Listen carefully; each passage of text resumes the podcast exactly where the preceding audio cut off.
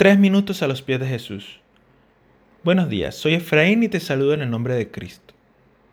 Hoy quiero compartirles algunas reflexiones acerca del pasaje que se encuentra en el libro de Génesis capítulo 3. Allí se narra la caída, la desobediencia del hombre, quien comió de aquel fruto que se le había prohibido en el jardín del Edén, provocando con ello la entrada del pecado a nuestro mundo. Así es, Adán y Eva fallaron. Y por culpa de ellos todos hemos sido condenados en el pecado.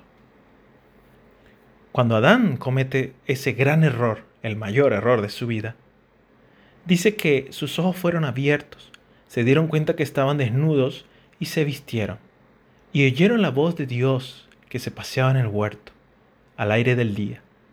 Y Adán y Eva se escondieron de la presencia de Dios su pecado les hizo esconderse de Dios. Después de todo, Dios es santo. No puede haber pecado cerca de él. Mas Dios llamó al hombre y le dijo, ¿dónde estás tú? ¿Dónde estás tú? Es una pregunta interesante porque sabemos que Dios todo lo sabe. Y es una pregunta que yo creo que se repite el día de hoy para cada uno de nosotros. ¿Dónde estás? Adán le dijo, tuve miedo, estaba desnudo y me escondí.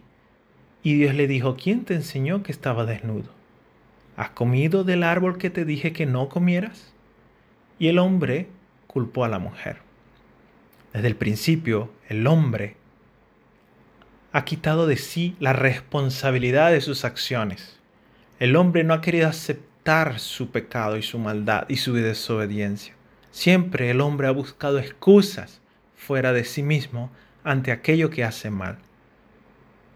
Hoy, yo creo que Dios nos pregunta a cada uno de nosotros, ¿dónde estás? ¿Dónde estás? ¿Dónde estás respecto a tu relación conmigo? ¿Acaso estás escondiéndote de mí? ¿Acaso no quieres acercarte a mí por causa de tu pecado, de tu desobediencia? ¿Dónde estás?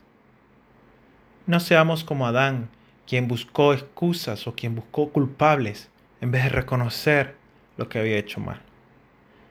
Y la hermosa noticia es que a diferencia de Adán, hoy, aún con nuestro pecado, podemos acercarnos a Dios y decirle aquí estoy. Gracias al sacrificio de Jesús, Dios, yo me puedo acercar a ti hoy y decirte, a pesar de mi debilidad, a pesar de mi maldad y a pesar de mi pecado, aquí estoy. ¿Y tú qué piensas de esto? Me gustaría conocer tu opinión y comentarios. Puedes visitarnos en la página iglesialatina.com y deseamos que tengas un día muy bendecido.